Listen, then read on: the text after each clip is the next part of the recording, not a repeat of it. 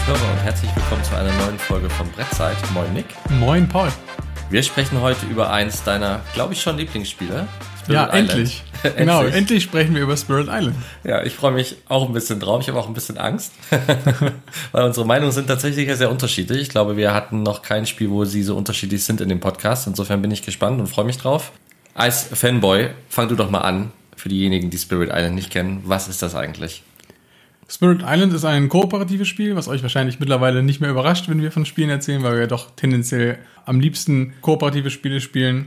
Bei Spirit Island geht es darum, dass ihr einen der namensgebenden Spirits, also einen Geist, verkörpert, der eine Insel von Ureinwohnern beschützen möchte. Das heißt, es ist eine noch nicht von der klassischen Zivilisation eroberten eine Insel. Dort wohnen Ureinwohner, die ihre eigene Kultur haben, ihren eigenen Lebensstil und offensichtlich zu diesen Geistern dieser Insel eine besondere Beziehung haben. Und jetzt kommen im Laufe der Zeit immer mehr Invasoren von außerhalb, die ihre eigene Kultur mitbringen möchten. Ja, die Ureinwohner, die sogenannten Dahan, auf dieser Insel immer weiter einengen und vertreiben möchten. Die Ureinwohner wenden sich daher an die Geister in der Hoffnung, dass die Geister sie beschützen können. Jeder spielt einen Geist. Das Grundspielprinzip ist eigentlich relativ simpel. Man hat Handkarten mit verschiedenen Fähigkeiten. Man hat ein Spielertableau, das jeweils, je nachdem welchen Geist man spielt, unterschiedliche Fähigkeiten und bestimmte Bedingungen mitbringt. Jede Runde spielt man halt eine gewisse Anzahl von Handkarten aus und versucht so das Spiel zu beeinflussen.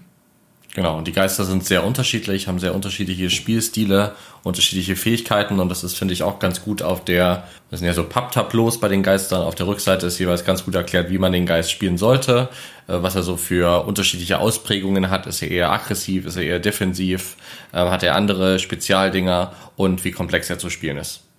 Genau, ich finde gerade auch die Komplexität ist ganz wichtig bei den ersten Partien, dass man wirklich schaut, dass man sich einen nimmt, der jetzt nicht so mega komplex ist, weil das Spiel schon relativ regelintensiv ist, finde ich. Es gibt viele Sachen, die man einerseits wissen muss, wenn man spielt, aber auch so von diesem typischen Micromanagement oder diesem, wie nennt man das? Bookkeeping, glaube ich, ist der mhm, Fachbegriff dafür. Äh, dass man einfach viele Sachen tracken muss. Man muss gucken, welche Sachen passieren in welcher Reihenfolge, welche Tokens sind jetzt gerade in welchem Zustand und so. Das heißt, da hat man sowieso schon relativ viel zu tun in der ersten Partie. Und dann sollte man, glaube ich, zusehen, dass man da eher einen weniger komplexen Geist zum Start wählt. Genau. Ja.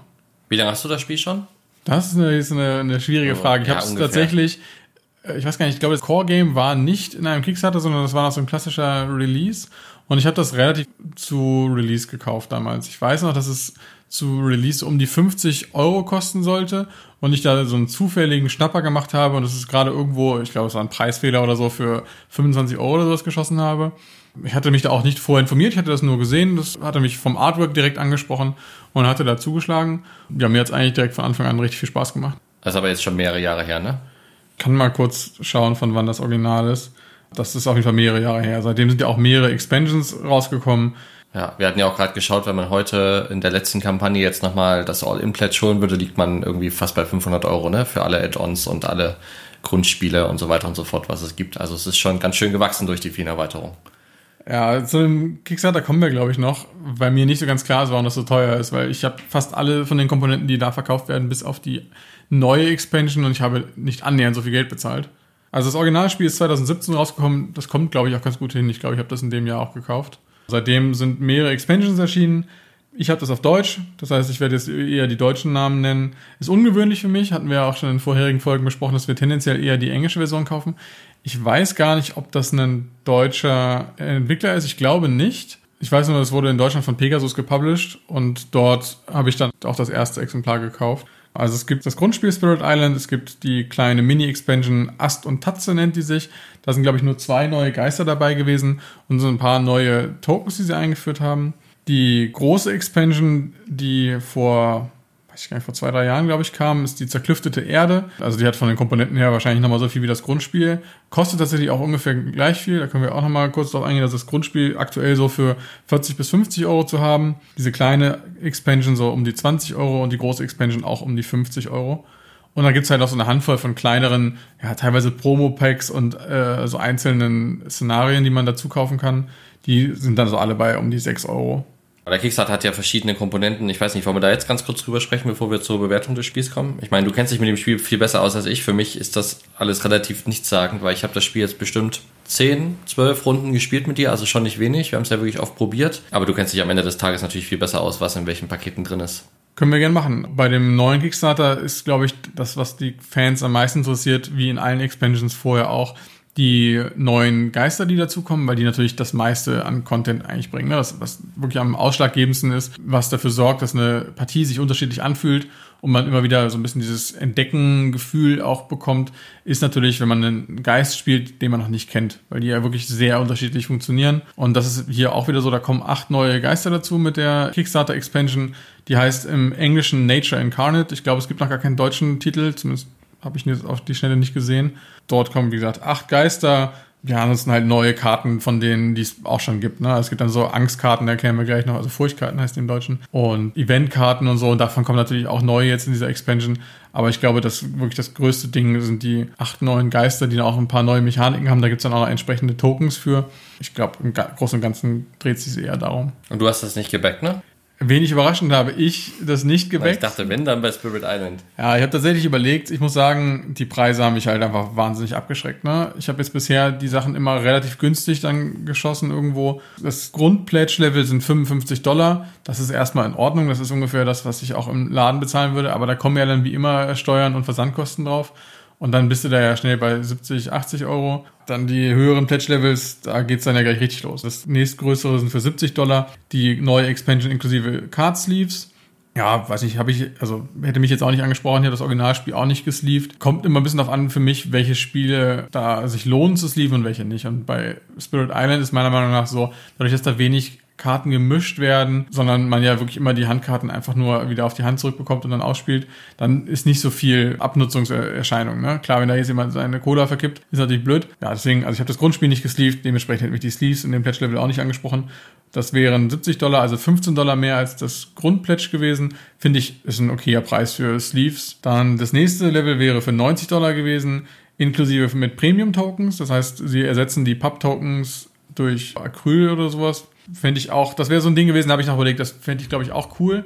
Aber das sind dann halt gleich 90 Dollar, das heißt 35 Dollar mehr als das Basic Game. Das ist dann schon wieder so ein Moment, wo ich mir denke, so, wie kann das denn sein? Das ganze Spiel kostet 55 Dollar und nur für die Tokens soll ich dann 35 hinblättern? Da habe ich dann schon gesagt, okay, da, da wird es mir schon zu teuer. An diesen Holztokens, nicht Acryl. Ja. Trotzdem. Danach wird es dann meiner Meinung nach richtig absurd. Die nächste Stufe ist 125 Dollar und es ist einfach eine Kombination aus den ersten beiden, das heißt Sleeves plus Premium Tokens plus die Expansion für 125 Dollar, wo ich nicht mal nachvollziehen kann, wie dieser Preis zustande kommt, weil es mehr ist, als die Sleeves und die Tokens einzeln mehr kosten als das Base Game. Ne? Also wir hatten ja gesagt, 15 Dollar für die Sleeves und 35 Dollar für die Tokens, macht zusammen 50 Dollar, müsste also in Summe mit den 55 Dollar der Expansion 105 Dollar ergeben und nicht 125. Das heißt nicht nur, dass es nicht günstiger wird, es wird sogar teurer. Vielleicht habe ich da irgendwas übersehen, ich weiß es nicht. Aber das damals, als ich überlegt habe, das zu backen, habe ich dann gedacht, okay, nee, das wird komisch. Und dann gibt's ja noch so höhere Pledge-Levels mit alten Expansions, die ich ja nur schon habe. Und da habe ich dann einfach gesagt, so, nee, das ist mir zu teuer, da warte ich einfach ab, bis es dann im Handel erscheint. Außerdem weiß ich auch gar nicht, ob man überhaupt die deutsche Version da pledgen könnte. Das habe ich mir jetzt auch gar nicht so genau angeguckt. Ich habe beim Preis schon entschieden, ich bin raus. Ja, ich muss sagen, also für Kickstarter-Verhältnisse oder für Crowdfunding-Verhältnisse sind die Preise jetzt nicht krass, aber ja, es ist eine Expansion und für das Spiel würde ich es auch nicht ausgeben. ja, natürlich sind die 55 Dollar an sich erstmal in Ordnung, aber es müsste ja, damit ich das mache, müsste sich ja aus irgendeinem Grund rechnen. Also entweder müsste ich es früher bekommen, als wenn es im Handel erhältlich ist, oder es müsste günstiger sein. Und es wird halt mit Sicherheit nicht günstiger sein und früher erscheinen, ja, ist halt auch die Frage, ne? Ja, also so wie ich das ja sehe, gibt es das nicht auf deutscher Sprache. Das wird dann wahrscheinlich wirklich nochmal extra gepublished werden. Okay, also du bist bei dem äh, Paket jetzt. Was meinst du so, wenn jemand Interesse an dem Spiel hat, braucht man die Expansions oder kann man erstmal mit dem Base Game einsteigen? Also da es keine Standalone Expansions sind, ist es ja sowieso so, dass man das Base Game zwingend braucht. Und wenn man jetzt nicht gerade zufällig einen Deal an Land zieht, wo die Expansions mit drin sind, spricht natürlich überhaupt nichts dagegen, nur das Base Game zu kaufen. Das hat schon ordentlich Content. Also da sind genug Geister drin, dass man da wirklich einige Partien spielen kann, bevor man den ersten Geist zweimal spielen muss. Von daher, das, das Base Game ist da vollkommen ausreichend. Also ist jetzt nicht so, dass das Spiel im Basisspiel ein schlechteres Spiel ist, sondern es ist noch nicht so abwechslungsreich, wenn man es schon oft gespielt hat. Würdest du das so sagen? Ja, genau. In der, in der größeren Expansion kommen dann so ein paar neue Mechaniken dazu, aber die sind erstens für die ersten Partien sowieso eher überfordernd als einen Benefit irgendwie. Von daher würde ich sagen, kann man da auf jeden Fall mit dem Base Game einsteigen. Okay, alles klar. Was schätzt du so eine Spielrunde? Wie lange dauert die, was würdest du sagen, im Schnitt? Ja, das ist bei dem Spiel, finde ich, super schwer einzuschätzen. Es kommt natürlich einerseits darauf an, wie viel Zeit man sich nimmt, um seinen Zug zu planen. Das kann dann in den verschiedenen Konstellationen schon mal viel Grips erfordern, dass man gucken muss, wie die Gegner sich verhalten, was man selber machen kann, ob man irgendwie noch schafft, da eine Lösung zu finden, ob man sich mit den Teammates absprechen möchte und dann eventuell gemeinsam eine Lösung findet für die, die Herausforderung, die sich da einem gerade bietet und so. Deswegen sehr spielerabhängig einerseits und auch abhängig davon, wie gut das Spiel gerade läuft. Also es gibt natürlich Partien, die sind sehr knapp und da muss man viel nachdenken und es gibt Partien, wo man einfach relativ schnell Oberwasser gewinnt und dann ja nicht mehr so viel Grips investieren muss, weil einfach das Spiel von sich halt flutscht, ne? wo es dann nicht darum geht, oh Gott, kann ich es noch irgendwie rumreißen, sondern eher nur so, wie schnell mache ich die Gegner jetzt fertig. Generell ist es auch so, weil die Spielstruktur, da kommen wir ja nachher noch zu, so funktioniert, dass es halt am Anfang richtig schlecht läuft und man nach und nach immer stärker wird, um dann irgendwann das Blatt zu wenden, hoffentlich, bevor das Spiel zu Ende ist. Das ist auch ein Faktor, der es sehr schwer macht, finde ich, einzuschätzen, wie lange so eine Partie dauert, weil es halt einfach bis zu einem gewissen Punkt sich so anfühlt, als würde man das überhaupt nicht mehr schaffen und dann kippt es nach hinten raus irgendwann. Viel drum gequatscht. Ich würde denken, so eine Stunde, anderthalb pro Partie sollte man auf jeden Fall rechnen. Aber würdest du wirklich sagen, weil dem würde ich jetzt nicht zustimmen, dass das immer so verläuft, dass man am Anfang im Nachteil ist und dann irgendwann es gibt, sondern es hängt doch ganz stark von dem gewählten Geist ab. Naja, ich glaube, man kann das so verallgemeinern, dass es in der Regel immer so ist. Weil du einfach dadurch, dass du mehr Karten, mehr Fähigkeiten bekommst, immer mehr Energie bekommst, immer mehr Karten spielen kannst, das ist ja dieselbe Mechanik bei allen Geistern, wirst du hinten raus immer stärker. Das ist ja zwangsläufig so. Ja gut, aber dafür werden die Karten ja auch schwieriger, die gezogen werden. Also die erkunden dann verschiedene Gebiete und so. Also ja, das passiert aber erst relativ weit am Ende. Also ja. ungefähr nach zwei Drittel wird es erst schwerer. Ja, okay, also war jetzt nicht mein Eindruck bei jeder Spielrunde, ehrlicherweise, aber wie gesagt, du hast da mehr Erfahrung mit. Willst du noch ein bisschen mehr in die Spielregeln eintauchen oder wollen wir zur Bewertung kommen? Ne, ich würde auf jeden Fall noch mal kurz, ja, genau, ich würde noch mal versuchen, ein bisschen zu skizzieren, wie das Spiel so funktioniert. Das Spielfeld besteht aus Inselteilen, das heißt, jeder Spieler bringt quasi seinen eigenen, sein eigenes Teil der Insel mit sich. Das heißt, wenn ich drei Spieler habe, habe ich drei Inselteile, wenn ich fünf Spieler habe, habe ich fünf Inselteile. Das Spiel läuft dann auch so ab, dass man sich tendenziell immer um seinen eigenen Inselteil kümmert. Deswegen die Interaktion manchmal auch so ein bisschen beschränkt nur ist. Je nachdem, was für Geister man spielt, hat man teilweise Schwierigkeiten, die anderen Inselteile überhaupt zu beeinflussen, weil sie dann örtlich relativ weit weg sind. Und diese Inselteile bestehen jeweils aus verschiedenen Bereichen. Das heißt, es gibt dann da irgendwie einen Dschungel und einen Sumpf und ähnliches. Und da auf diesen verschiedenen Bereichen stehen Spielfiguren, entweder diese Ureinwohner, die da haben, die haben so kleine Holzhäuschen, in denen sie wohnen, oder die Invasoren, die gibt es in drei verschiedenen Arten. Es gibt die Entdecker, das sind so kleine Plastiksoldaten, die sind die schwächsten äh, Vertreter von den Invasoren. Dann gibt es Dörfer, das sind halt kleine Plastikhäuschen und dann gibt es Städte, das sind halt große Plastikhäuschen. Ja, die verbreiten sich auf dieser Insel. Man muss halt versuchen, die irgendwie wieder zu verscheuchen. Was gibt's noch an Mechanik? Es gibt die Handkarten, wie gesagt, die lösen verschiedene Aktionen aus. Damit kann man die Invasoren zerstören oder einfach verschieben aus Gebieten, die gerade relevant sind. Es gibt Furchtkarten, die werden ausgelöst, wenn man bestimmte Dinge tut. Also zum Beispiel, wenn ich eine Stadt zerstöre, wird Furcht erzeugt, weil dann die Invasoren langsam Angst vor uns bekommen. Es gibt Karten, die direkt einfach Furcht erzeugen. Wenn man genug von diesen Furchtpunkten sammelt, schaltet man diese Furchtkarten frei. Da sind dann Effekte drauf, die meistens für uns positiv sind. Das heißt, man versucht davon möglichst viel natürlich zu erzeugen. Dann gibt es noch die Gegnerkarten, das heißt, die legen fest, was die Gegner jede Runde tun. Es gibt drei verschiedene Aktionen, die passieren jede Runde. Es gibt das Entdecken, das heißt, es kommen neue Entdecker auf die Insel. Sie erkunden immer mehr von der Insel, sie breiten sich immer weiter aus. Dann gibt es die Aktion Bauen. Da werden dann neue Gebäude gebaut. Das heißt, die Entdecker, die schon ins Landesinnere vorgedrungen sind, bauen neue Häuser. Die sind einfach tendenziell schwerer zu zerstören wieder für uns. Und dann gibt es als letzte Aktion noch das Wüten. Das soll so ein bisschen widerspiegeln, die greifen halt die Ureinwohner an, die zerstören die Natur, indem sie halt da bauen und äh, Agrarwirtschaft betreiben und ähnliches. Und es ist einfach so ein bisschen dieser die Fantasie dahinter, dass man merkt, dass die Invasoren halt keine Rücksicht darauf nehmen, wie die Insel eigentlich funktioniert. Und was man eigentlich macht, ist, man guckt, was für Fähigkeiten habe ich, was für Karten habe ich auf der Hand, dann spiele ich Karten aus, zahle die entsprechende Energie für die Karten und schaue, dass ich quasi so ein bisschen mein eigenes Inselteil manage, ne, dass ähm, ich schon mal schaue, ah, nächsten Zug wird dort gebaut, dann kann ich da schon mal vielleicht das verhindern oder übernächsten Zug wird dann dort gewütet. Also man muss wirklich sehr stark vorausschauen, was passiert. Das ist auch relativ transparent Es gibt zwar noch so ein paar Zufallseffekte, die passieren können, die hast du ja gerade auch angedeutet, aber im Prinzip hat man schon eine Idee, was in den nächsten ein, zwei Runden die Invasoren machen und muss sich halt entsprechend darauf vorbereiten und das gut abgleichen mit den Karten, die man auf der Hand hat glaube, so kann man es grob beschreiben, oder? Genau. Wie du sagst, das Vorhersehen, was die Gegner tun werden, ist halt wirklich extrem wichtig. Also man kann selber verschiedene Aktionen machen, die entweder schnell oder langsam sind. Das bedeutet entweder, man kann sie tun, bevor die Gegner agieren oder nachdem sie agiert haben in der jeweiligen Runde. Da muss man dann auch mal sehr genau gucken, ob man jetzt gerade eine Karte hat, die so schnell ist, dass man eventuell noch eine Aktion verhindern kann, dass die Gegner das gar nicht machen können, was sie eigentlich vorhatten. Zum Beispiel, wenn sie vorhaben zu bauen und ich schaffe vorher, den Entdecker zu zerstören, der bauen würde, dann fällt diese Aktion Bauen einfach komplett aus.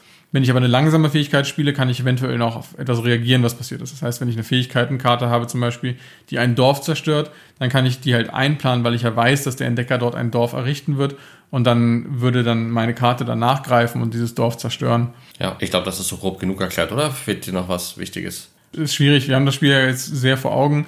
Wir versuchen ja immer so ein bisschen abstrakt zu bleiben, ne? aber ich glaube, man kann sich vielleicht so grob vorstellen, wie das Spiel läuft. Genau, also man hat Karten in der Hand, man schaut die Fähigkeiten seines Charakters an, man versucht das Beste rauszuholen, damit der Teil der Insel, den man selber quasi managt, nicht zerstört wird und kann trotzdem sich gegenseitig helfen. Je nachdem, wie der Naturgeist äh, gestaltet ist, hat er gute oder schlechte Einflussmöglichkeiten auf benachbarte Inselteile. Dann kommen wir mal zum Fleisch am Knochen der Bewertung. Du bist ja ein großer Spirit Island Fan. Was fasziniert dich denn an dem Spiel oder was macht dir denn daran so viel Spaß?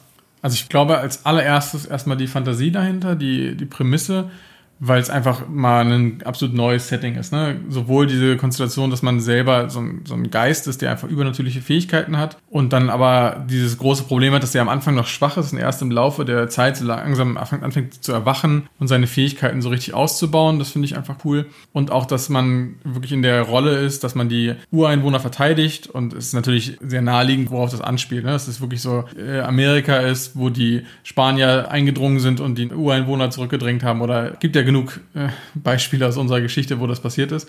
Und dass man da auf der Seite derjenigen kämpft, die sich selber vielleicht nicht verteidigen können, weil die einfach technologisch überlegen sind, die Invasoren. Und das finde ich einfach erstmal eine coole Prämisse. Das hat mich, glaube ich, am meisten angesprochen ursprünglich. Okay, also ich finde die Prämisse unfassbar prätentiös, weil die ist noch im ersten Moment ist die cool, weil ich finde, also den Geist zu spielen ist cool. Erstens ist es trotzdem nicht so richtig geil. Also ich finde, man verteidigt die Ureinwohner gar nicht so richtig sondern man rettet die quasi so ein bisschen. Also die Ureinwohner sind eigentlich nur irgendwelche Figuren, die rumgeschoben werden von uns und eigentlich nur irgendwelche Opfer.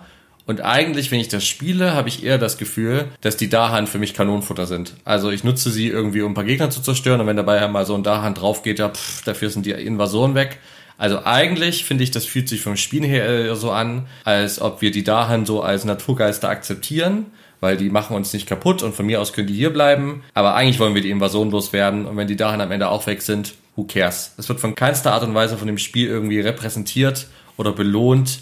Wenn Dahan am Ende noch übrig sind, ist auch gar keine, zumindest im Standardspiel, ich habe die Missionen ja nicht gespielt, vielleicht ist es da unterschiedlich, in keinster Art und Weise irgendwie repräsentiert oder belohnt, dass wir die wirklich beschützen müssen. Eigentlich beschützen wir die Insel vor Menschen und akzeptieren die Dahan vielleicht ein bisschen. Und wenn sie so geopfert werden, so be it. So fühlt sich's für mich an. Ich, mich haut die Prämisse nicht um. Okay, aber das ist jetzt nicht im Widerspruch zu der Prämisse, die das Spiel aufmacht, weil es wird nie so richtig behauptet, dass es jetzt darum geht, dass wir die Dahan schützen, sondern sind Teil der Natur der Insel. Die haben ja auch alle so verschiedene Aspekte. Ne? Es gibt dann irgendwie den Donnervogel als Geist, der dann halt quasi die, den Sturm repräsentiert und dann gibt es den Fluss, der, also der Flussgeist, der im Fluss lebt oder den Steingeist, der halt einfach Teil der, der Berge ist da wird ja nicht suggeriert, dass diese Geister irgendwas mit den Dahan zu tun haben. Der einzige Unterschied ist, dass die Dahan verstanden haben, dass die Geister auf dieser Insel leben und sich mit ihnen arrangiert haben. Hat ja niemand gesagt, dass wir jetzt hier die großen Beschützer der, der Dahan sind in dem Sinne, ne?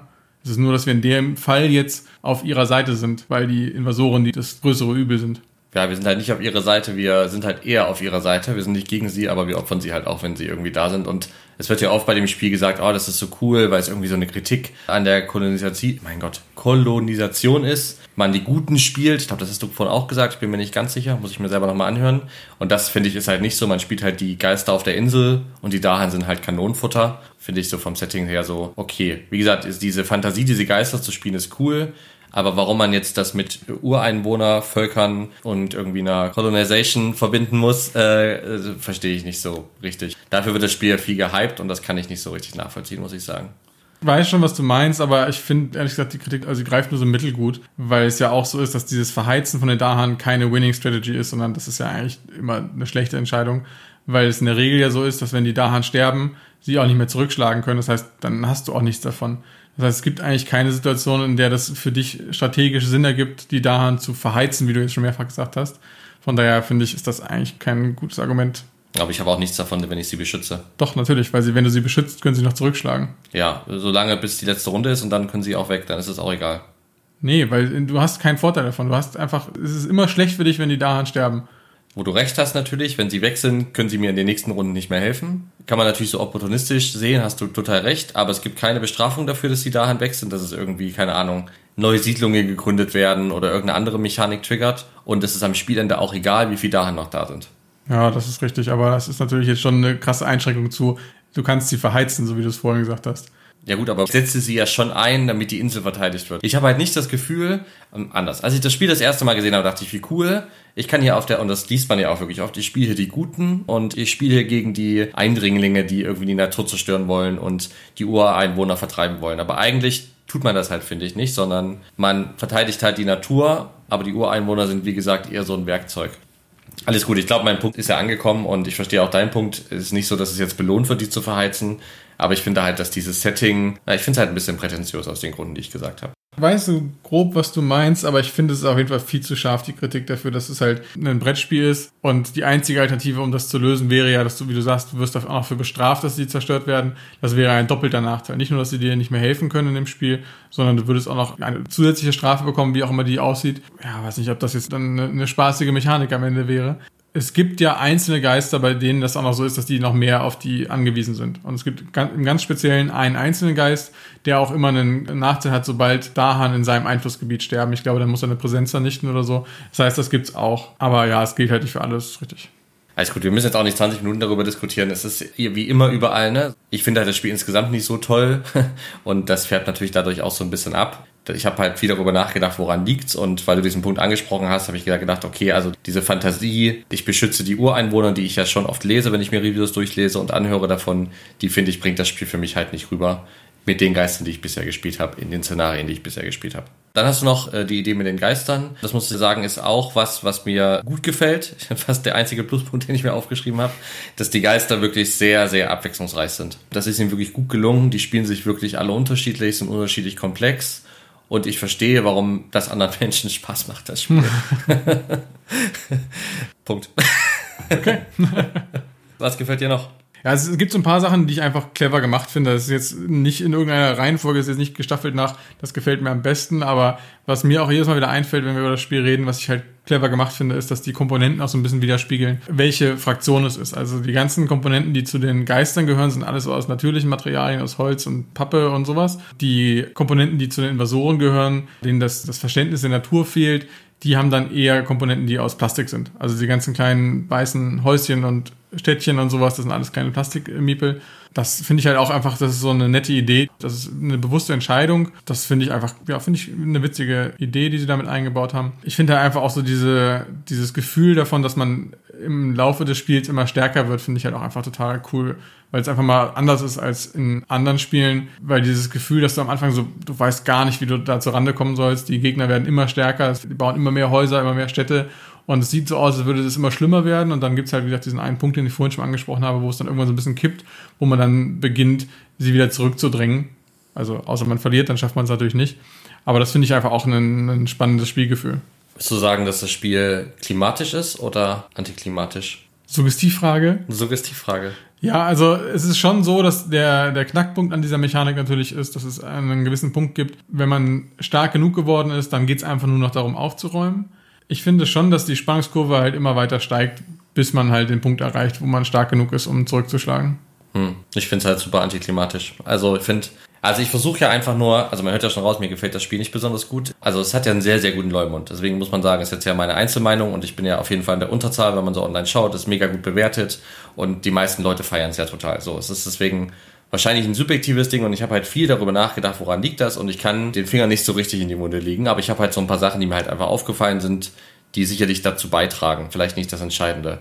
Und ich glaube, das Antiklimatische ist so ein bisschen mit der Hauptgrund, weil irgendwie baut man diesen Geist auf Und dann hat man die ganze Zeit, also teilweise das Gefühl, dass man verliert irgendwie und kriegt es nicht so richtig hin. Und dann sagst du schon, ist man irgendwann super stark. Und dann ist das Spiel einfach irgendwann vorbei. Es gibt halt nicht so ein, Ziel, auf das man irgendwie hinarbeitet. Keine Ahnung, die Insel komplett auszulöschen ist jetzt falsch. Also die Invasion komplett auszulöschen. Oder wie bei anderen Spielen, alle Monster zu besiegen oder irgendeine Quest zu erfüllen. Das Spiel ist einfach irgendwann vorbei. Das fühlt sich irgendwie sehr, sehr merkwürdig an. Ist, wie gesagt, nicht der einzige Grund, warum mir das Spiel, glaube ich, nicht gefällt, aber ist schon was, was mir sehr stark aufgefallen ist in den Partien, die wir hatten. Weil wir hatten einfach irgendwann verloren oder einfach irgendwann gewonnen.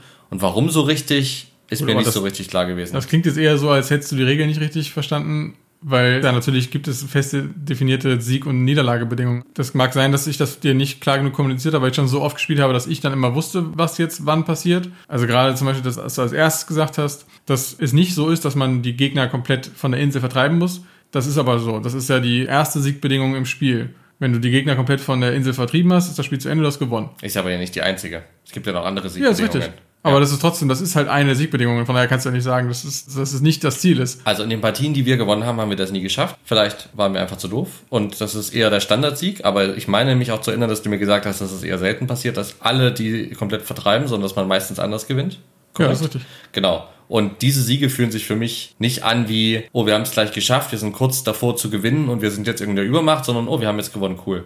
Aber das verstehe ich nicht. Also du weißt doch, was die Siegbedingung ist. Also, also standardmäßig musst du alle gegnerischen Plastikfiguren entfernt haben. Also Entdecker, Dörfer und Städte. Ja. So, wenn du jetzt die erste Furchtstufe erreichst, indem du genug Furcht erzeugt hast, dann musst du nur noch alle Städte zerstören. Moment. Alle Städte und Dörfer, genau. Das heißt, dann sind die Entdecker egal. Wenn du die nächste Furchtstufe erreichst, müssen es nur noch die Städte sein. Und wenn du die letzte Furchtstufe erreichst, hast du einfach sofort gewonnen. Aber das kommuniziert das Spiel ja extrem gut, weil da auch ein Plättchen liegt, was dir anzeigt, was die Siegbedingung ist, welche Figuren dafür zerstört worden sein müssen. Das heißt, du kannst also immer sehen, was die Bedingung ist und du weißt ja, wenn du darauf achtest, auch worauf du hinausspielst. Wirkt jetzt für mich eher so, als hättest du so ein bisschen vor dich hingespielt und nicht so richtig darauf geachtet, was du jetzt eigentlich erreichen musst. Doch, ich glaube, du verstehst mich nicht richtig. Also es ist ja, sind ja zwei verschiedene Punkte, ob ein Spiel seine Regeln auf einer abstrakten spielmechanischen Ebene gut erklärt. Und ja, das tut es, steht da, was ich machen muss, um zu gewinnen und so, das habe ich schon verstanden. Es gibt ja dann noch diese zweite Ebene. In dieser Welt, in dieser Fantasie fühle ich das gerade fühle ich gerade, dass meine Gruppe irgendwie diesen Dungeon leer räumt, wie bei Frosthaven, was wir jetzt ja gerade viel spielen, ne? wo ich sehe, ich besiege die ganzen Monster. Da, da fühle ich das auf der spielmechanischen Ebene und das tue ich bei dem Spiel nicht, sondern im Zweifel kann es sein, dass die ganze Karte vollgekleistert mit Dörfern und, und Siedlern ist, aber am Ende wir gewonnen haben, weil wir die Angst erreicht haben. Das fühlt sich für mich in dieser Spielwelt, in dieser Fantasie nicht wie ein Gewinn an und auf einmal ist das Spiel vorbei.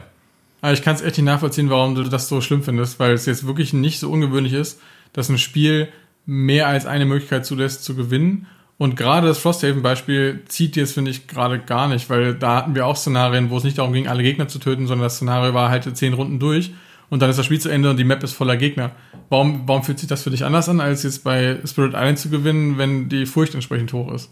Nehmen wir mal ein, ein hypothetisches Beispiel bei Frosthaven oder ja irgendein Dungeon Crawler. Da gab's, Frosthaven gab es zum Beispiel eine Mission, wo wir so ein Teil aus der Erde ziehen mussten, ne? wo wir auch am Rand waren von Gegnern und da musstest du so ein Stück der Krone rausziehen. Da standest du die ganze Mission neben diesem Krone und ich konnte mir vorstellen, wie du sechs Runden lang an dieser scheiß Krone ziehst und die irgendwann rausziehst und wir dann halt schnell abhauen. Beziehungsweise dann ist ja sogar was passiert, als du sie rausgezogen hast. Wurde storymäßig super erklärt.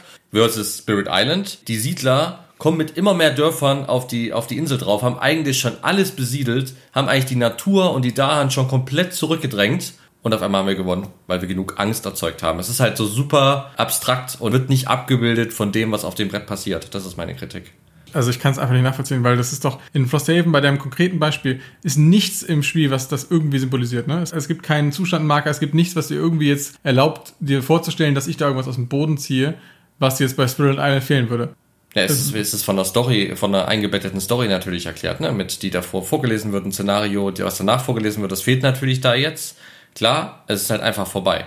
Und bei anderen mhm. Spielen, wo es dann einfach vorbei ist, sehe ich das aber irgendwie auf dem Brett, dass es vorbei ist. Äh, keine Ahnung, ich sehe gerade so ein Tower Defense Spiel im, im Regal stehen. Da sehe ich halt, die Gegnerwellen kommen nicht mehr und wir haben es gewonnen. Also das fühlt sich halt, finde ich, nicht wie ein Gewinn an in den Sachen, wie wir es gewonnen haben. Meistens haben wir es ja nicht geschafft, weil ich mich irgendwie zu doof angestellt habe.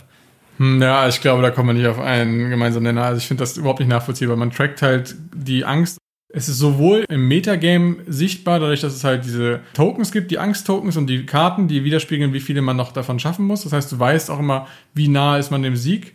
Das heißt, auf dieser Metaebene ist es gut kommuniziert Und in der Story ist es ja nun auch glaubwürdig. Also stell dir vor, du kommst auf eine, eine Insel, die ist komplett überwuchert mit, mit Pflanzen und einer undurchdringlichen Natur und du bahnst dir einen Weg und hast dann irgendwie so die ersten paar Siedlungen errichtet und dann verschwinden die ganze Zeit irgendwelche Leute in dem Dschungel, die von irgendwelchen Wesen gepackt werden, die du nicht siehst. Dann entsteht halt einfach so eine, so eine Atmosphäre von Angst. Keiner weiß, was da passiert. Irgendwann sagen sie einfach, also dann bricht so eine Panik aus und alle flüchten, weil sie einfach merken, dass es hier auf dieser Insel nicht sicher ist. Also das ist doch jetzt auch glaubwürdig. Also passt doch auch voll zu der Fantasie des Spiels.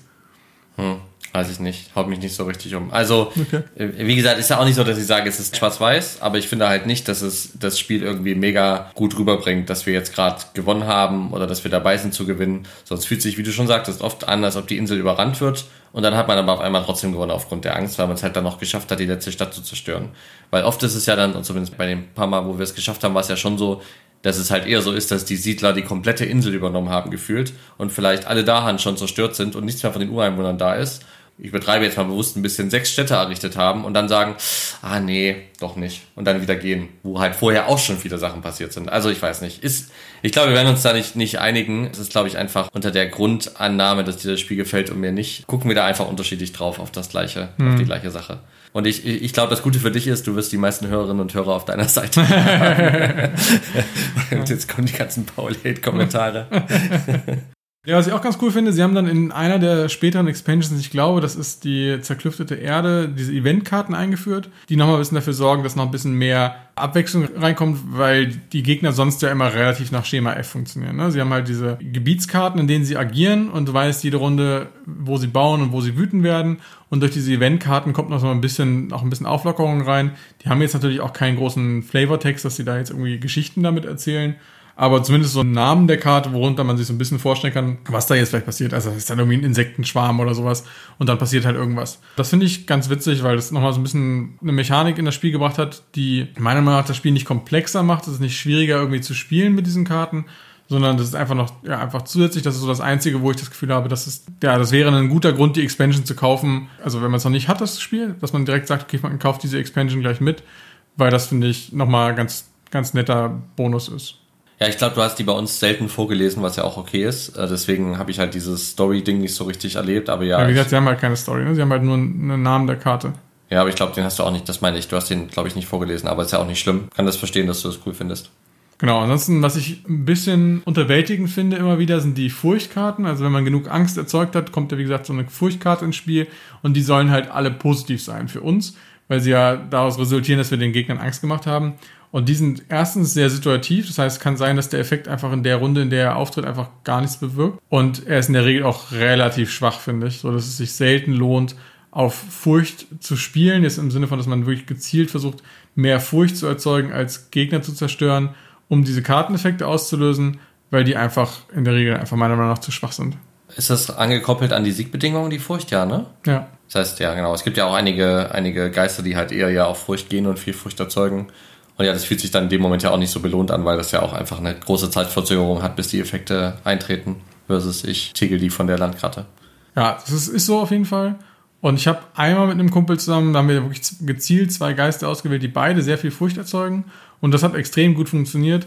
Wo ich manchmal nicht so sicher bin, ist, ob die Kombination aus einem Geist, der viel Furcht erzeugt, und einer, der eher direkt interagiert, so gut funktioniert, weil es halt darauf hinausläuft, dass derjenige, der Furcht erzeugt, zwar die Siegbedingungen leichter macht, aber selber seinen Inselteil halt nicht unter Kontrolle kriegt. Und dann am Ende ist dann halt der eine Inselteil größtenteils leer und der andere nicht. Ja, das ist ein bisschen eine schwierige Kombination. Also deswegen, da hätte ich auch gedacht, von Balancing her wären die Karten vielleicht ein bisschen, die hätten noch ein bisschen stärker sein können. Was ich auch tatsächlich relativ wenig gespielt habe, sind diese expliziten Szenarien und Nationen, die man noch ins Spiel bringen kann, weil die ja nochmal zusätzliche Regeln mit sich bringen und es in der Regel doch so ist, dass ich immer wieder mit neun Leuten das Spiel spiele und es dann immer so ist, weil die Partien ja auch relativ lang sind, dann spielt man eine, naja, ich sage mal Probepartie zum Kennenlernen, dann spielt man noch eine richtige und dann sagen die meisten Leute auch so, okay, jetzt äh, haben wir halt irgendwie drei Stunden Spirit Island gespielt, lass mal was anderes spielen. Und deswegen hat sich das nie so richtig ergeben. Ich habe vielleicht so zwei, drei Partien mal mit diesen zusätzlichen Szenarien gespielt. Deswegen kann ich da nicht viel zu sagen. Aber ich finde es auf jeden Fall auch cool, dass die da mit drin sind. Das ist jetzt auch kein Riesenaufwand gewesen, wahrscheinlich die zu produzieren. Und die bringen halt auch so einen, einen Story-Fetzen mit sich und halt auch ein bisschen Abwechslung. Ne? Also gerade ich, der jetzt wirklich das Spiel viele Partien gespielt hat, denke mir dann manchmal so, wäre jetzt schon cool, wenn das mal wenn nochmal was Neues dazu käme. Und dafür sind, glaube ich, diese Szenarien echt gut geeignet. Kann ich nicht viel zu sagen. Ich glaube, wir haben die nur einmal verwendet und es ist schon echt, ich würde fast sagen, Jahre her, dass ich da mal mitgespielt habe. Ich würde gerne mal auf das Thema Artwork bzw. Produktionswert der Dinge eingehen. Du hast ja gesagt, dass du das sehr cool findest mit, den, mit dem Plastik für die Invasoren und eher den holzlastigen, naturlastigen Elementen für die Dahan bzw. die Geister. Stimme ich dir zu. Das ist eine theoretisch coole Idee. Insgesamt finde ich, aber das ist ja auch wieder super subjektiv, das Spiel halt nicht ansprechend gestaltet. Ich weiß, das sehen auch viele anders. Es ist ganz gut lesbar, finde ich, trotz der vielen Elemente. Das muss ich im Spiel auf jeden Fall lassen. Also, obwohl da super viele verschiedene Token und so drauf sind, ist das einfach ein gut lesbares Spiel. Aber ich finde das Kartenartwork irgendwie so semi-geil. Ich finde diese ganze Ikonografie des Spiels spricht mich persönlich überhaupt nicht an. Das sieht halt super altbacken aus.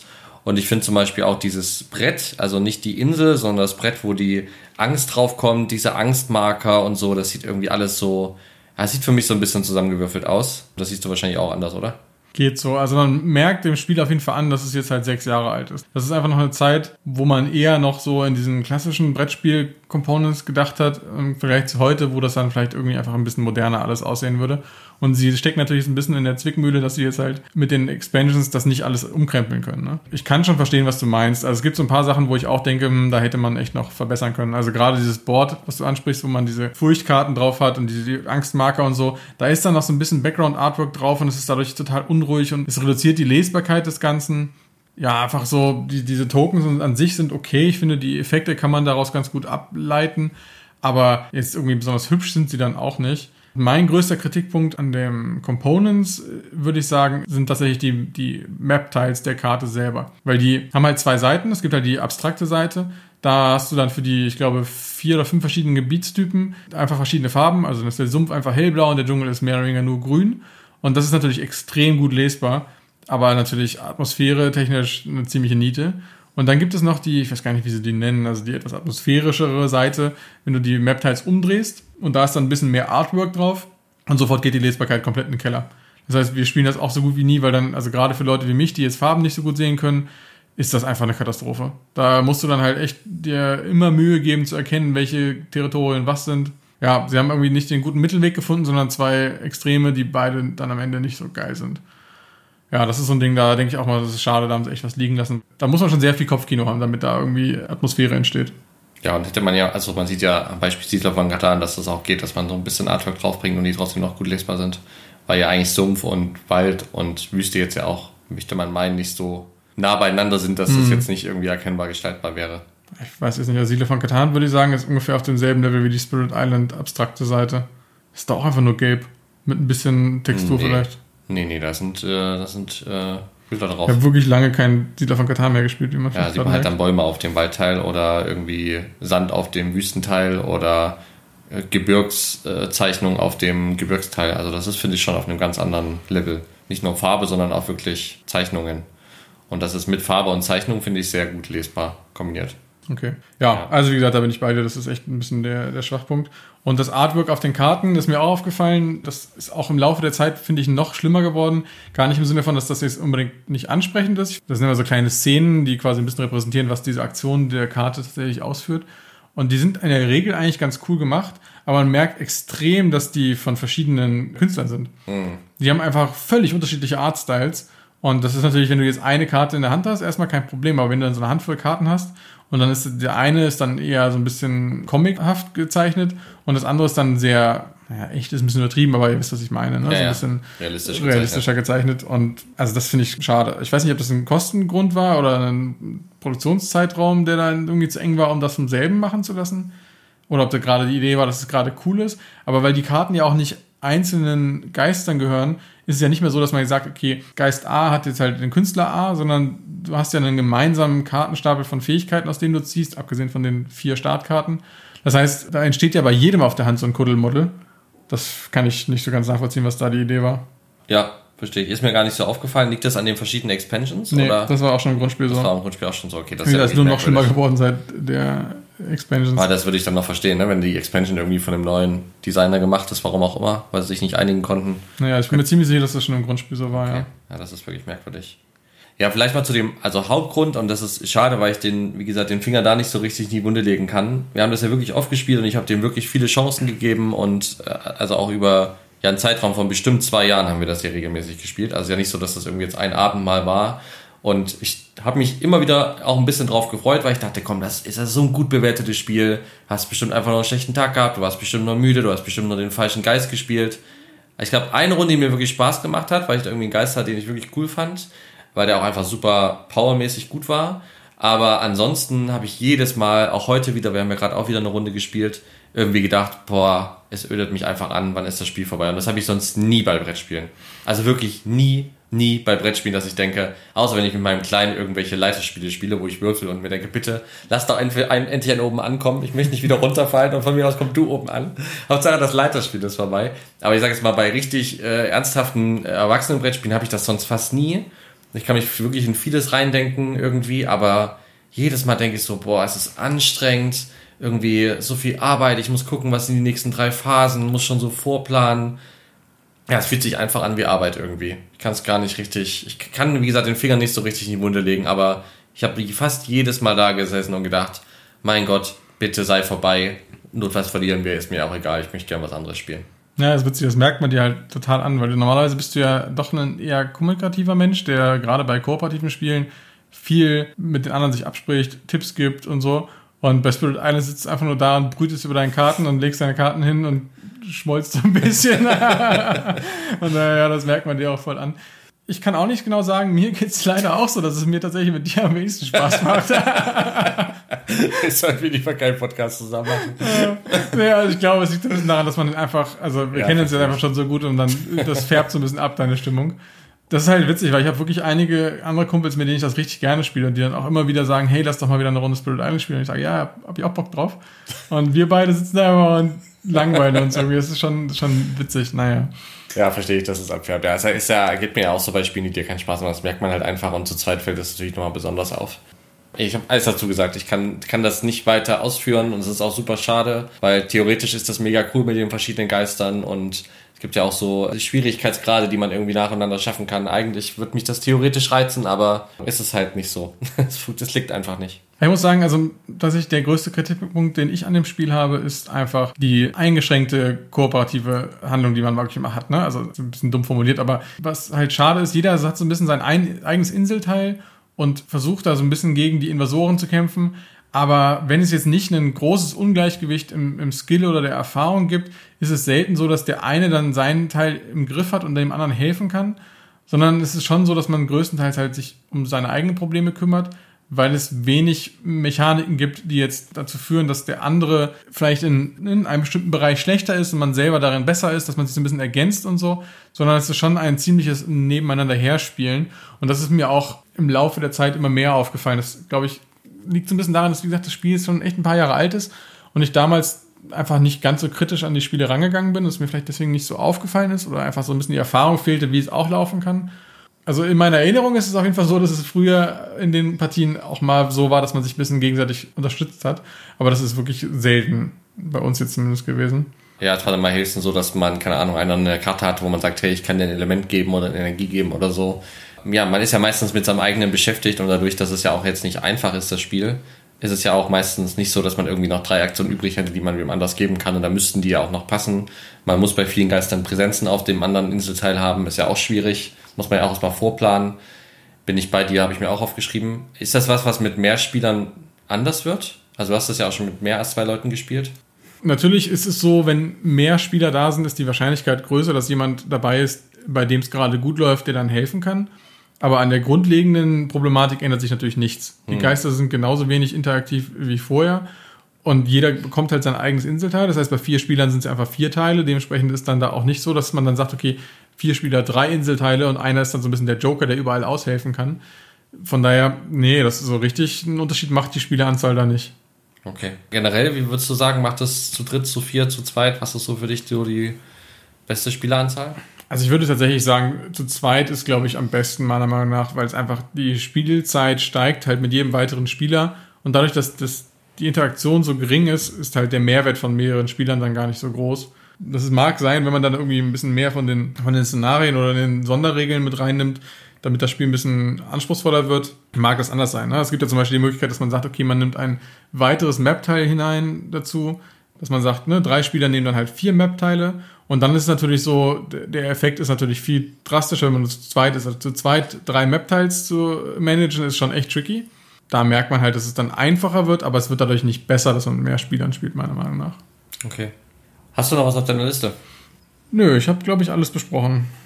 Ich habe noch so eine Mini-Sache aufgeschrieben, aber das ist wirklich Detail und das hast du ja meistens abbekommen. Du hast dich mal kurz über die Anleitung geärgert, dass da ein Index fehlt. Ist die sonst gut beschrieben? Also das Problem ist so ein bisschen, dass die zweite, die große Expansion nochmal ein eigenes, natürlich ein eigenes Regelwerk mit allen Regeln mitbringt und die sind größtenteils vollständig, im Sinne von, dass da auch viele der Regeln des Grundspiels nochmal mit drinstehen, aber am Ende läuft es dann doch häufig darauf hinaus, dass man dann in beiden nochmal gucken muss. Und der Index ist, also es gibt einen Index, aber der ist dann irgendwie nach Kategorien sortiert und irgendwie ist man dann doch immer relativ lange am Suchen, wenn man mal irgendwie Detailfragen hat. Wo man aber sagen muss, dass ich bei dem Spiel das Gefühl habe, dass man das relativ gut spielen kann, wenn man einmal die Regeln verstanden hat, ohne viel Kram nachzugucken. Also wir haben ja zum Beispiel bei Bloodborne neulich drüber gesprochen, da haben wir einfach, also gefühlt in jedem zweiten Zug irgendwas googeln müssen. Und das ist bei Spirit Island eigentlich in der Regel nicht der Fall. Ja. Ja, das stimmt. Auch die obwohl die Geister relativ komplex sind, unterschiedliche Mechaniken haben. Genau, die, die Wordings der Fähigkeiten sind relativ klug gemacht. Die haben halt so Keywords, also zum Beispiel verschieben oder versammeln ist dann halt der Unterschied, ob man Sachen aus einem Feld hinausschiebt oder in ein Feld hineinzieht zum Beispiel. Und dadurch sind die Karten eigentlich relativ, sie können relativ komplexe Aktionen erlauben, die aber trotzdem relativ klar geregelt sind, dadurch, dass immer dieselben Keywords verwendet werden. Man kann die Regeln gut in einem durchlesen und hat dann ein gutes Gefühl von dem Spiel. Nachgucken müssen in den Regeln macht keinen Spaß, meiner Meinung nach. Okay. Und jetzt klang es bei dir auch so ein bisschen negativ. Jetzt weiß ich nicht, äh, habe ich dich angesteckt oder haben wir ja generell einfach so ein bisschen über das Negative gesprochen? Wie gefällt es dir insgesamt? Du bist ja schon eins deiner Lieblingsspieler, so habe ich es zumindest immer wahrgenommen. Genau, also ich glaube, man kann schon sagen, dass jetzt unsere Partien dazu geführt haben, dass ich das nicht mehr ganz so schneeweiß sehe wie vorher. Oh vielleicht. Gott, das tut mir leid. Nein, alles gut. Ich wollte das nicht kaputt machen. Nein, nein, nein, nein, sowas nicht mehr. Das ist einfach, wie gesagt, so eine Mischung aus, es ist schon so alt, dass ich halt einfach Erinnerungen habe an damals und für damalige Verhältnisse war es einfach ein total cooles, kreatives neues Spiel. Und mittlerweile ist einfach sehr viele neue Spiele rausgekommen, die einfach auch andere coole Sachen machen die, die Auswahl ist einfach so viel größer geworden, dass dieses Spiel jetzt nicht mehr so der Leuchtturm ist, der es für mich damals war. Weil es damals wirklich eins der wenigen richtig coolen kooperativen Spiele war, die mhm. ich so hatte. Und das war einfach was Besonderes. Da hingen dann entsprechend natürlich auch Erinnerungen dran, die das bei mir natürlich auch nochmal positiver dastehen lassen, als wenn ich das Spiel jetzt kaufen würde, wahrscheinlich und das erste Mal spielen würde. Man kann schon sagen, dass ich jetzt mehr die Kritikpunkte verstehen kann. Ne? Also ich muss sagen, als wir die erste Partie gespielt haben, das ist jetzt auch schon bestimmt drei Jahre oder sowas, vier Jahre her wahrscheinlich, da warst du ja auch schon nicht so begeistert. Und da habe ich doch gedacht, so, boah, du hast einfach keine Ahnung, ne?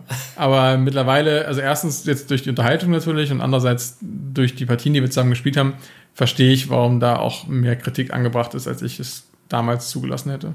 Ja. Also ich finde es trotzdem immer noch ein cooles Spiel und ich spiele es einfach richtig gerne, aber es ist nicht perfekt. Also gerade diese fehlende Interaktion zwischen den einzelnen Spielern, das mhm. ist einfach ein Punkt, der mir auch in letzter Zeit häufiger bei Spielen aufgefallen ist und das ist ein Punkt, den ich auch sehr kritisch werte. Das ist für mich jetzt nicht so wie, ja, da sind die Regeln ein bisschen ungenau, da muss man mal was nachgucken, sondern Spiele, wo die Interaktion gering ist, werden immer direkt abgewertet. Einer meiner größten Kritikpunkte zum Beispiel an Scythe, diesem Erste Weltkrieg Spiel mit den Robotern und so. Ja, die sind sehr gehypt. Genau, das ist extrem gut bewertet und das ist halt auch so ein Spiel, da haben wir halt nur, also ich weiß nicht, zwei, drei Partien gespielt und man hat einfach quasi aneinander vorbeigespielt und einfach seine Punkte gesammelt und das ist für mich ja einfach, das ist einfach ein Minuspunkt. Und das muss man leider Spirit Island auch so ein bisschen ankreiden. Ich freue mich auf die Abonnentenzahl, nachdem wir in einer Folge Thighs und Spirit Island ein bisschen negativ besprechen und alle uns die Brettspielkompetenz absprechen. Also Thighs habe ich noch nicht gespielt, möchte ich gerne mal äh, probieren. Ist wirklich auch ein blinder Fleck in meiner äh, Brettspielerfahrung. Aber auch ein bisschen dadurch, dass ich schon bei dir oft habe gesehen habe, gesagt, ah, guck mal, können wir mal spielen. Du so, nee, ist nicht gut. ist wahrscheinlich auch schon so ein bisschen mit Vorbias reingegangen. Ja, ja, aber wie gesagt, insgesamt hat es einen guten Leum und auch echt eine große Community. Ne? Also PC-Spiel ist, glaube ich, angekündigt oder schon da. Ich bin mir nicht sicher. Ich glaube, es ist angekündigt. Es gibt da, kann, da kann ich jetzt noch ein paar Abonnenten verscheuchen.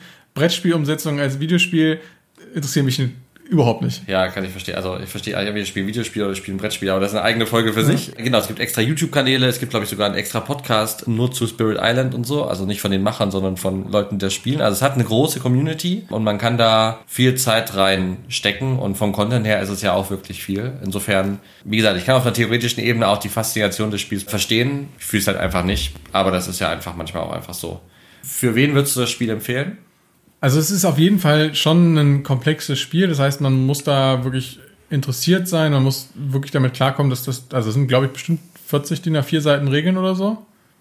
Na, vielleicht eher 30. Oder so in dem Dreh. Aber es ist schon echt, das ist schon, da ist schon echt Zeit nötig, um da reinzukommen.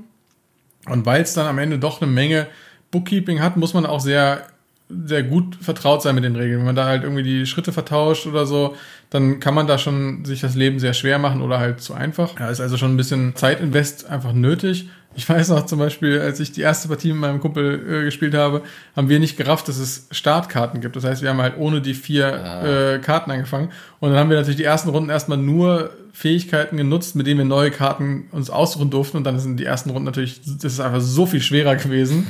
ja, damit haben wir unser Leben auch schwer gemacht. Das heißt, also das ist wirklich ein, ein Expertenspiel. Das heißt, man muss sich da ja dem bewusst sein. Und man muss halt Bock auf ein kooperatives Spiel haben. Wie gesagt, das Setting, wenn er das anspricht, ist natürlich auch ein Bonus man muss ein bisschen gucken, man muss Bock auf ein kooperatives Spiel haben, aber nicht ein Spiel wollen, wo man sich so extrem viel absprechen muss, wo es so richtig um Teamwork geht, sondern das ist hier halt echt so ein bisschen im Hintergrund. Es ist halt eher so ein Spiel, was man gemeinsam vor sich hinspielt, ne? Also ich glaube, mit den Regeln stimme ich dir zu. Es reicht aber, glaube ich, hier wie bei manchen anderen Spielen auch aus, wenn einer die sehr gut kann, habe ich das Gefühl. Also ich glaube, wenn du, war bei uns ja auch so, du kannst die Regeln. Ich habe dann am Anfang immer einen sehr einfachen Geist genommen. Klar muss man das trotzdem so im Blick behalten, aber dann geht's, glaube ich, schon. Aber einer muss die Regeln schon sehr gut können. Ja, guter Punkt. Das Bookkeeping muss halt derjenige machen, der das Spiel am besten kennt.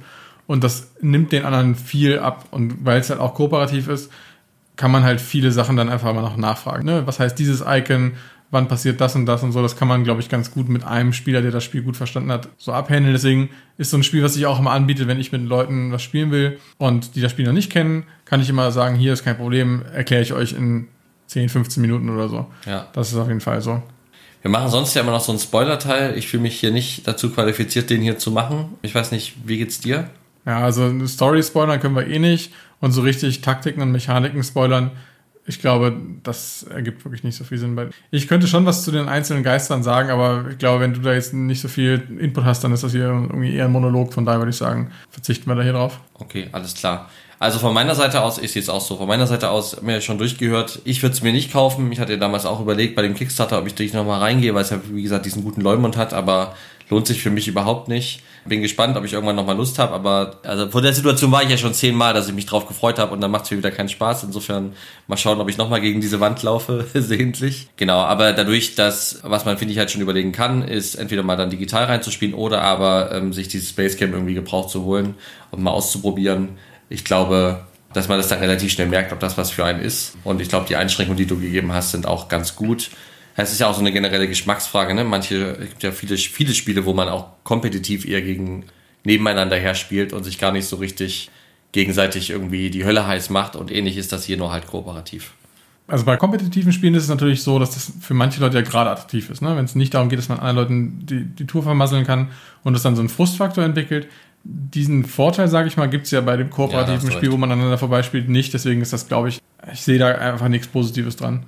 Aber ich glaube auch so als Fazit, ich finde 40 Euro, wenn man das jetzt das Base Game kaufen möchte, selbst wenn man es neu kauft, ist wirklich ein fairer Preis. Dafür kriegt man viel, viel Komponenten, viel Spielzeit. Von daher, da kann man schon mal reinschauen. Alles klar. Ich würde sagen, dann sind wir durch. Wir reden nach der Expansion wieder, wenn ich sie im deutschen Shop gekauft habe. Ja, ja, stimmt. Das können wir dann tatsächlich nochmal spielen. Vielleicht habe ich bis dahin ein bisschen den Schmerz verdrängt. Alles klar. Vielen, vielen Dank fürs Zuhören. Wir freuen uns wie immer über Feedback. Wir hoffen, ihr folgt uns auch weiter nach, nach meinem Spirit Island Rant. Genau. Folgt uns auf Instagram, folgt uns auf Twitter, abonniert uns und bis zum nächsten Mal. Danke, Nick. Danke, Paul. Bis Danke fürs Zuhören. Tschüss. Ciao.